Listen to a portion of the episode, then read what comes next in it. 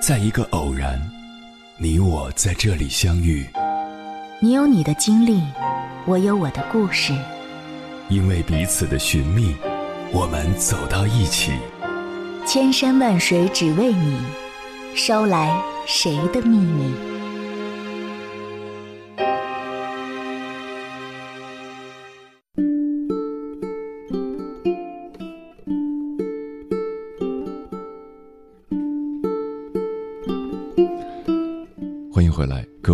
旅行者，这里是正在直播的中国交通广播心灵夜话栏目《千山万水只为你》，深夜不孤单，我是迎波，我要以黑夜为翅膀，带你在电波中自在飞翔。二零一五年初，一篇二零一四年借山而居的帖子在微信朋友圈刷屏了，一天之间阅读量突破了十万，而后迅速被各大自媒体转载。这篇帖子的主人公毕业于西安美术学院油画系，却在二零一三年的时候花四千元在终南山租下一座使用权二十年的小院，从此过着喂鸡养狗、写诗画画、种地晒太阳的诗意生活。他就是《借山而居》一书的作者张二东，朋友都叫他东子。一个人在终南山上生活，东子每天需要喂狗、喂鸡、做饭、洗碗，还有锄地、拔草、发呆、喝茶、听歌、晒太阳、享受清静，这些事情足够花费他一整天的时间。他说：“他就像个家庭主妇，琐碎的事情繁多，有永远收拾不完的家务。你说他孤独吗？其实不然，东子的院子里有一群小伙伴陪着他。”土豆是他养的第一条狗，同学郑佳又送过来一只狗。东子觉得给狗取名麻烦，索性就叫它郑佳了。后来担心土豆会寂寞，又领养了小宝和小七这两只汪。还有一只叫幼婷的鹅，从小就很害羞，但很有女神范儿。另外，东子还养了五只鸡，分别是。凤霞、玉珠、春花和建国，东子给鸡取名就没有像郑家那么随便了。这些鸡的名字都是有讲究的，不太合群的鸡叫凤霞，毛色鲜艳、双目圆睁的叫红艳，柔软一点的是玉珠，常常和大公鸡眉来眼去的是春花，唯一一只公鸡叫建国。东子写过一篇文章，妻妾成群，聊的就是建国和他的一群婆娘们。他还笑称自己是浪漫理想主义式的养鸡生活，他养鸡不是为了吃的，而是为了看的。这几乎成了邻里之间的笑谈。在他们看来，二东养了一群没用的鸡，不用来下蛋，养着也不吃，让人无法理解。这群动物小伙伴就这样在他的院子里活得逍遥自在，不仅给他的生活带来乐趣，而且是他创作的灵感来源。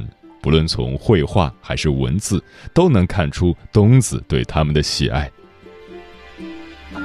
在山上生活，如何解决衣食住行，这很关键。东子平常吃的食物都是自己种的，他有一处小菜园，种各种蔬菜。东子不是农民，种菜这样的技术活对他来说还是有点难度的。好在种菜这种事，这次不行，多种几次就有经验了。院前有十来棵槐树，每年四月中旬，槐花开满一树。东子喜欢将其做成槐花蒸饭，据说很好吃。十月份的秋天，有火晶柿子挂起来，一直到大雪。童子说：“霜冻之后的柿子吃起来像冰淇淋。”终南山的冬天很冷，如何熬过冬天？这似乎是东子在山上生活的大问题，所以需要在屋子里生炉子。晚上炉子封的好不好，能决定东子明天早起的状态。东子的好友也差不多是圈内的人，山上不时会有三两好友前来院子喝茶聊天。他的朋友说过：“只有在你这儿喝茶的时候，才算是喝茶。”东子自己也会下山，有时候会到镇上买些生活必需品，也会买些蔬菜种子，丰富他的小菜园。兴致来了，他还会下山去看一场电影。山下的路不好走，东子有一辆摩托车，跟了他三年。有时候朋友过来玩，东子也会骑着送朋友一段。在山上的生活，除了写诗、画画、写文章，东子还有一大爱好就是玩盆景。他现在每次出门，包里都装着一把修枝的剪刀，看到有些树长得有前途，就会过去修一修。有人觉得他文章里描述的生活美好而惬意。但是生活的真相往往残酷，他说：“春有百花，还有泥巴；秋有月，还有漫长的阴雨季；夏有凉风，还有虫；冬有雪，还有寒冰。但我不写泥巴路滑，不写雨季漫长，不写虫咬，不写冷，不值得写。苦的存在是为了让甜成为甜。”确实，生活不仅有风花雪月，还有柴米油盐，这才是生活。很多人好奇，为什么东子会选择在终南山？在他看来，选择终南山的原因有很多，归根到底是对西安的某种情结，或者说是对民族文化根基的某种依赖。他说。我去过南方玩，也去过其他地方，发现不管是人、天气还是环境，都和我的气息不合。只有回到西安，我才有那种归属感。就像我们翻字帖时，在不明作者的条件下喜爱一个人的字，爱不释手，那就说明写作者一定是位老朋友，或今生，或前世。有网友问。若亦有隐士之心，然而茫茫终南，不知道还有屋舍否？他回复：若有隐之心，处处皆终南。每个人都有对桃花源的想象。东子对院子的改造，统共花费了一万多元。事实证明，想要一个桃花源的生活并不难。但为什么没有多少人实现呢？问题就在于你是否能应对想象后的生活。他说：“桃花源只是你看见的白天，而聊斋才是晚上。我们总羡慕桃花源的生活，却不知道鬼怪、虫蛇或者空寂。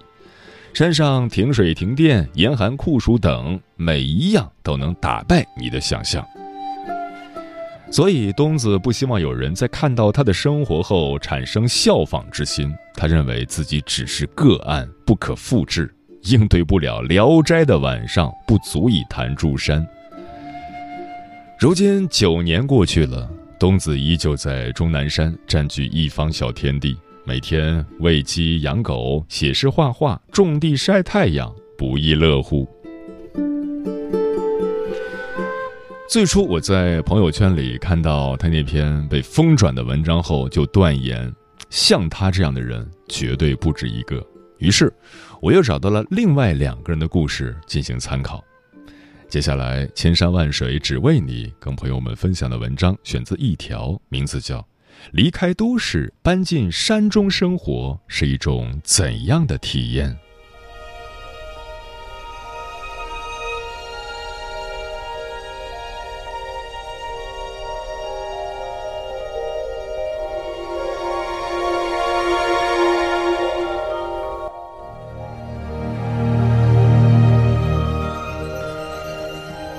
中国台湾作家曾全熙过去是一名杂志编辑。二零零七年，三十三岁时，他辞去了媒体工作。二零一一年，三十七岁的他离开都市，租下阳明山上一个六十平米大的农舍，搬进山中生活。每天工作两三小时，赚取生活基本费用，而大部分时间花在散步、种菜、插花、培植苔藓上。后来。他把五年的山居晨昏写成一本书《直气生活》。来听他的自述。我是曾全熙，是作家，也从事编辑工作。在十多年前，我去拜访画家梁志清，他的工作室位于台湾中部的火焰山上，方圆一公里之内没有住户，晚上也没有路灯。在山林里面散步的时候。我深深的被那种山野的气息吸引，当时正值我身心有些崩坏的状态。作为一个媒体工作者，我很喜欢工作中遇到的各种人事物，所以很在乎成果，很在乎自己的表现，总是用力过度，过着以工作为主轴的生活，却一直不太清楚自己是什么样貌的人。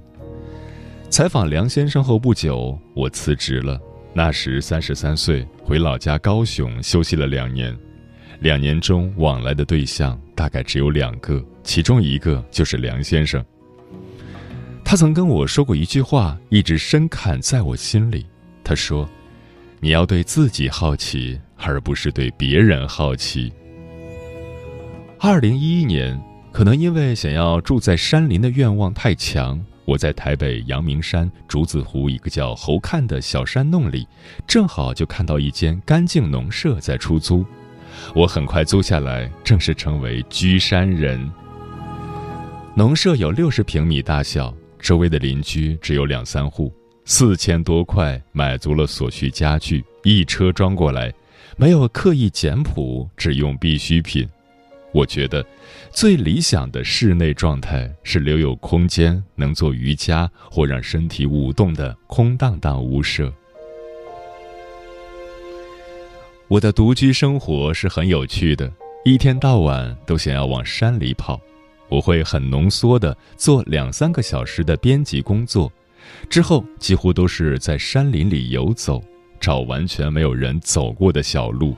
有时候，同一条路就走了千百回，一双夹脚拖一穿穿了五年，足迹烙印阳明山大小山径。散步的时候，我通常不太想事情。那会太浪费我散步的时光了。通常是一个人在山里面又跑又跳，或慢走，或是坐在石阶上面看溪水。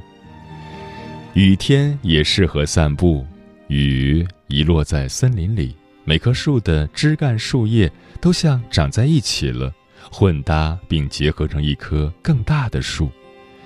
比起晴天清晰、枝干分明的树林，是加倍袭来的绿意。这是专属于森林里环绕式的大熊抱。夏日烧热的气息总把人从农舍的椅子上往森林里赶，很快就消解盘旋在头上的暑气。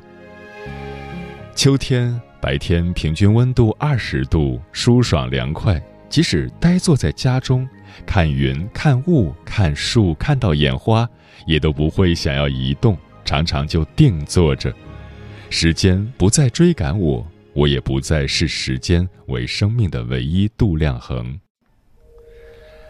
散步的时候，草花树木成了对话的对象，自然而然会捡一些植物带回家。我二十几岁的时候，有找过西洋的花艺老师学插花，一块海绵插烂了都没办法插出一盆好看的花。我就知道，我不能被任何流派和公式套住。在山里生活，因为熟悉植物生长的脉络，熟悉它的春夏秋冬，插花的时候就把它自然的状态表现出来了。我给自己的插花方式取名“大地草花流”，用的花材大部分都是野花野草。采集的时候就已经决定了插花的形态，永远是顺着花势而行。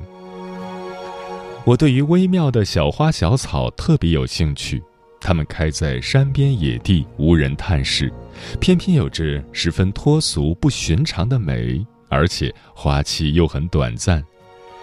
在插花时，我很喜欢把枯与活的枝叶穿插使用，呈现生死并茂的状态。可能也是因为观察野草野花生死变迁，有着潜移默化的影响。带回的小花如果无法在水瓶里至少活过一个礼拜，我下次就不会任性摘取了。既然摘取了花，就必须是有办法让它们得以延续存活。我的插花都不是装饰，都是可以继续活的。有一些插花的花材是我自己种植的。刚搬到山里时，画家梁先生根据山上的气候，特别挑选了易于种的植物，比如红桂木、澳洲茶树、柠檬树，几盆欧系玫瑰及他养了很多年的大金杯藤树。事实证明，适地栽种很重要。这些植物存活的不错，成了我时常蹲点的区域。全盛时期有五十多种植物挤在这小区域内。搬进山里，没有设定目标，唯一的愿望只想要接触花草，并大量种植。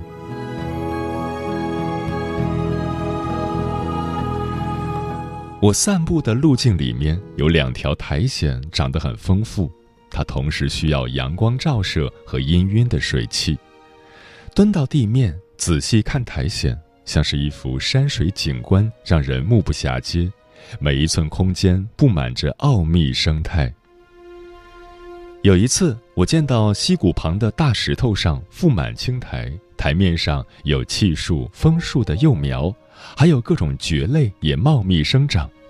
我发现，苔藓和蕨类可以共同生活，脑中一直出现苔藓、蕨类密布成一个岛屿的画面，心想。也许我能将尺度缩小到两只手掌大的空间，用精微模式打造一个迷你植物岛，形塑出浑然天成的美丽。我把苔藓小心地带回家，模拟了它们可能需要的生活环境，把它们组成一个苔藓岛。采集苔藓的时候，要记录好它们的原生环境，因为每种苔藓喜欢的光照、湿度都不同。然后用开垦荒地的心情来造一座植物岛。苔藓是很脆弱的植物，必须很专注地拿镊子一根一根地种进去，一颗土一颗土地安置好。经过一个多月，新布上的苔藓会渐渐融入表土，呈现出较好的生长样态。蕨类相较于苔藓反而更容易生长。安排植物分布的时候，脑子里就想象一个岛的样子。从细微的苔藓岛中，能看见丰饶的生命演进。放在玻璃瓶里闷养后，用高倍数的放大镜，能看见细瘦的虫子在蠕动，蜗牛在爬行，似乎朝生态自然的方向在进展。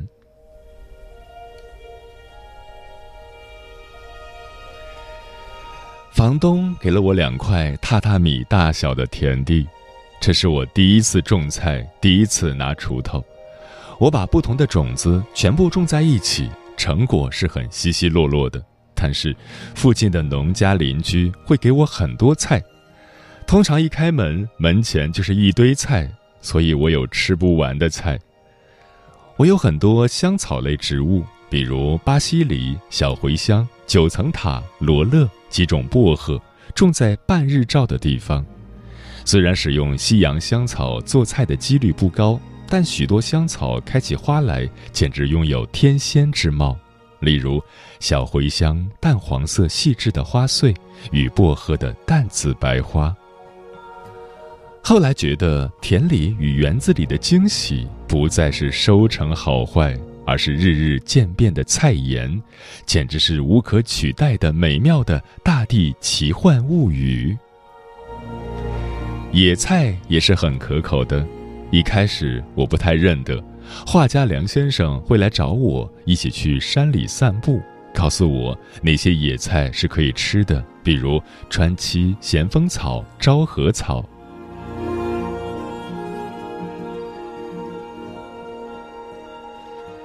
山居前，我几乎不做饭。梁先生是一个很厉害的厨师，他自己只吃素，但爱做一桌大菜招待朋友，看着朋友吃。我在旁边看他做菜，获得了很多启发，开始进行自己的山菜创作，在杂志上做了山居料理专栏。野菜很容易做，烫熟之后加一点盐巴、酱油。比如川七可以在任何地方畅行无阻的恣意慢长，顺着隔壁农家攀爬到我家来定居。有天突发奇想，把川崎尖端的长须剪下来做料理，竟然是意外的可口。种植秋葵之后，总算体会到人生中第一次盛产的喜悦。把多到来不及吃的秋葵分送朋友之外，还研究各种新吃法，比如秋葵配上番茄，用姜醋做蘸料，是夏日凉菜的不二选择。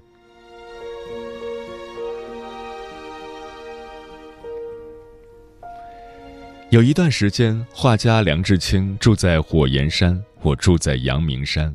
火焰山非常荒野，阳明山则是大家闺秀，有被规划和整理。我们距离大概是车程两小时，会互相拜访，一起散步，认识植物，锻炼身体，这成了我们基本的生活步调。我们并不依赖，但又互相支持。梁先生绘画的主题，除了日日相伴的自然写实，在无法推测来源的抽象画里，好像也能感受到写实画里相同的气味：芭蕉、花草、透析的阳光，随四季变化。因为山里花费很少，我通常是先把半年的房租缴了之后，再看一下需要多少钱，去决定要接多少编辑工作。五年来。都是乐不思蜀的状态，不想做什么，也不会想要记录什么，几乎不太专注在我的职业技能上。直到二零一七年，阳明山的农舍被房东收回去了，我下山借住在梁先生在台北的工作室，然后有出版社找我，请我把这五年的山居生活写成一本书，于是就有了《直气生活》。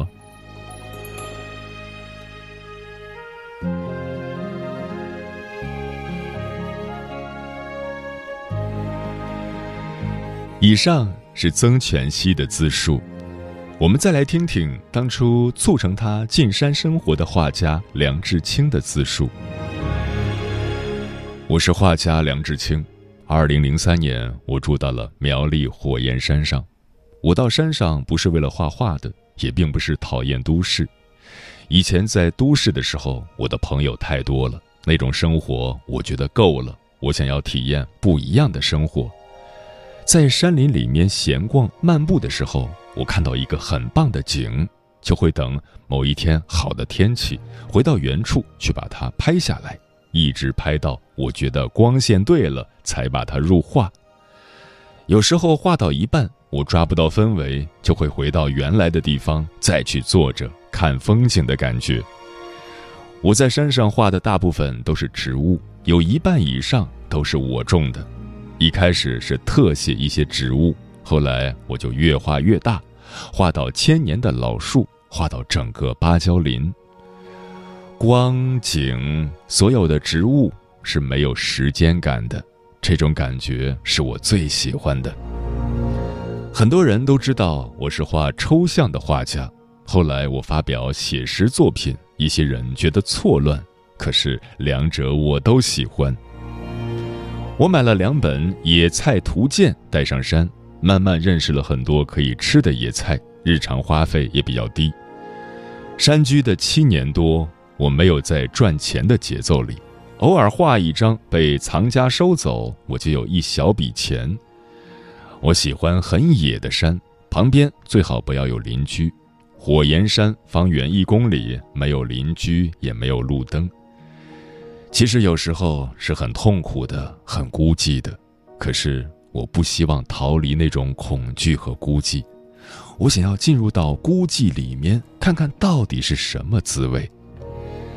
曾小姐她以前在媒体，有一次要采访我，我开车载着她进山的时候，经过那些林道，越来越荒野，她就觉得有一点怀疑，就问梁先生：“你真的住这里吗？”然后。越往山里面走，就越别有洞天。看到一个小庭院和房子，原来真的有人住在这里，他觉得很惊奇。从此，他也慢慢的越来越爱上了山林。我一心在山林间，四季流转，时光翩跹，清风拨动谁的琴弦。唱着岁岁年年，我一心在山林间，山里面还住着神仙。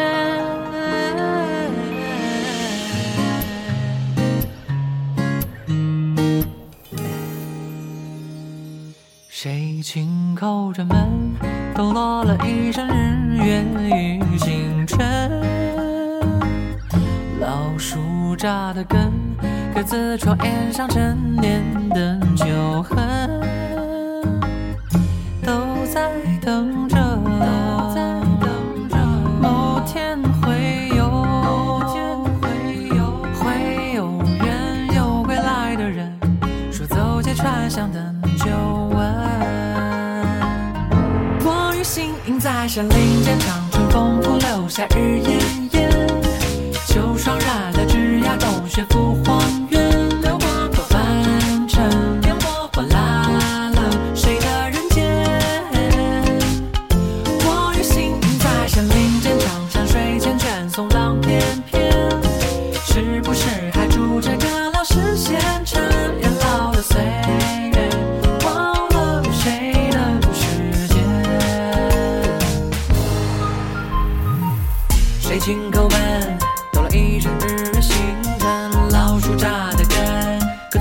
下的旧痕都在等某人，会有缘有未来的人说着，走街串巷听过的旧闻，那一个人真美。